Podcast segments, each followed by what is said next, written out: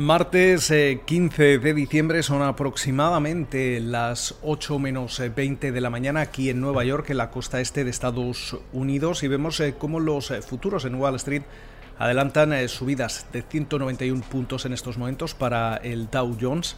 Arriba también el Standard Poor's 500, alrededor de un 0,7%, mientras que el Nasdaq suma cerca de un 0,6% en una jornada donde vemos eh, cómo esa rentabilidad del bono americano a 10 años eh, se mueve en el entorno del 0,90% y el West Texas Intermediate se está transando en los 47,19 eh, dólares el barril. Una jornada que llega sobre todo precedida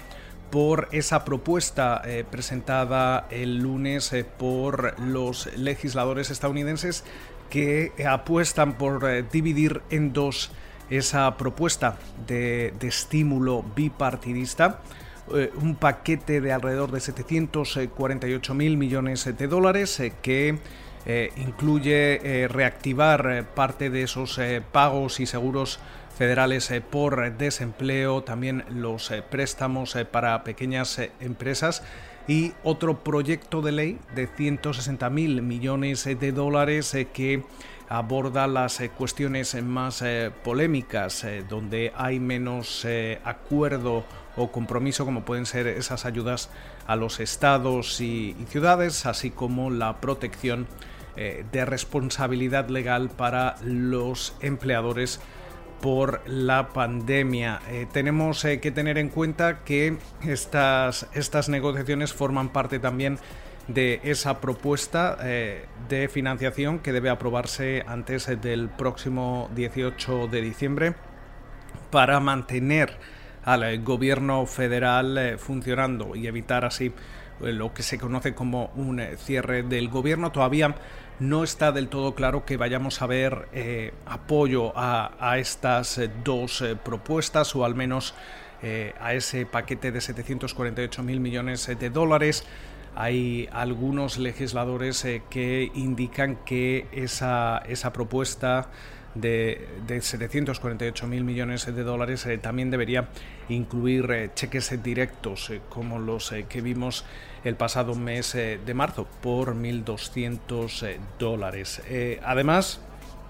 durante la jornada del lunes también ya veíamos cómo finalmente el, colegio electoral confirmaba esa, victoria del demócrata Joe Biden en las elecciones eh, del pasado 3 eh, de noviembre. Eh, el presidente electo trataba de convencer finalmente ya a los republicanos de, que las elecciones han, terminado y, ha dicho que es el momento también de pasar página y apostaba por,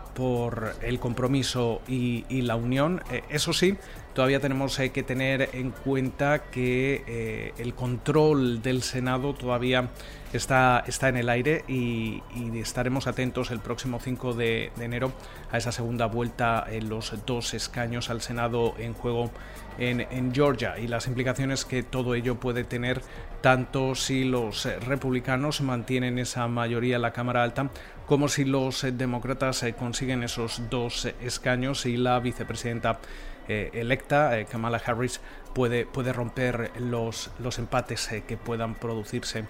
en, el Senado. Además, también ayer conocíamos cómo el fiscal general de Estados Unidos, William Barr,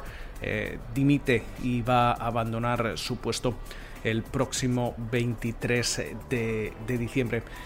hoy vamos a estar atentos a distintos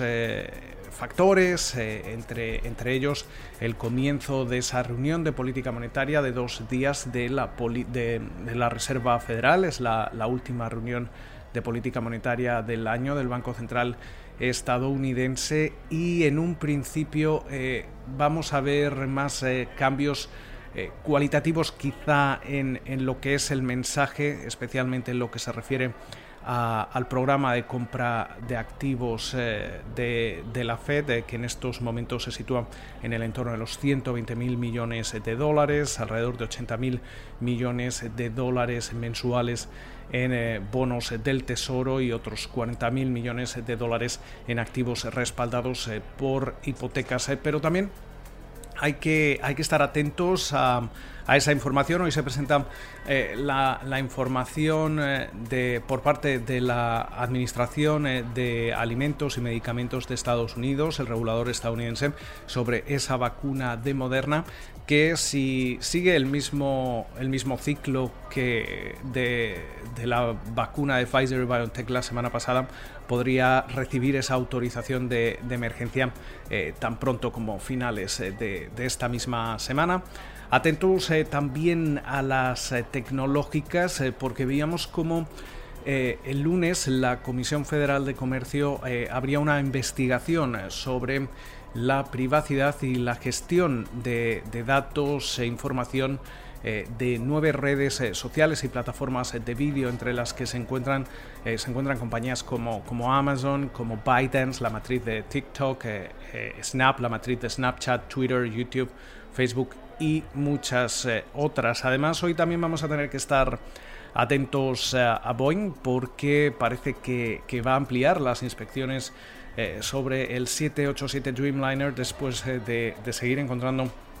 más defectos en el, en el aparato. Y entre los datos macro a los que vamos a tener que, estar atentos, hoy vamos a conocer esa encuesta manufacturera Empire State de la región eh, de Nueva York. Eh, también vamos a conocer los eh, precios de importación y exportación, la producción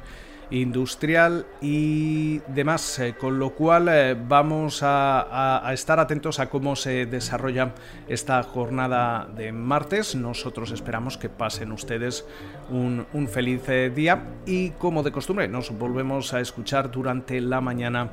del miércoles.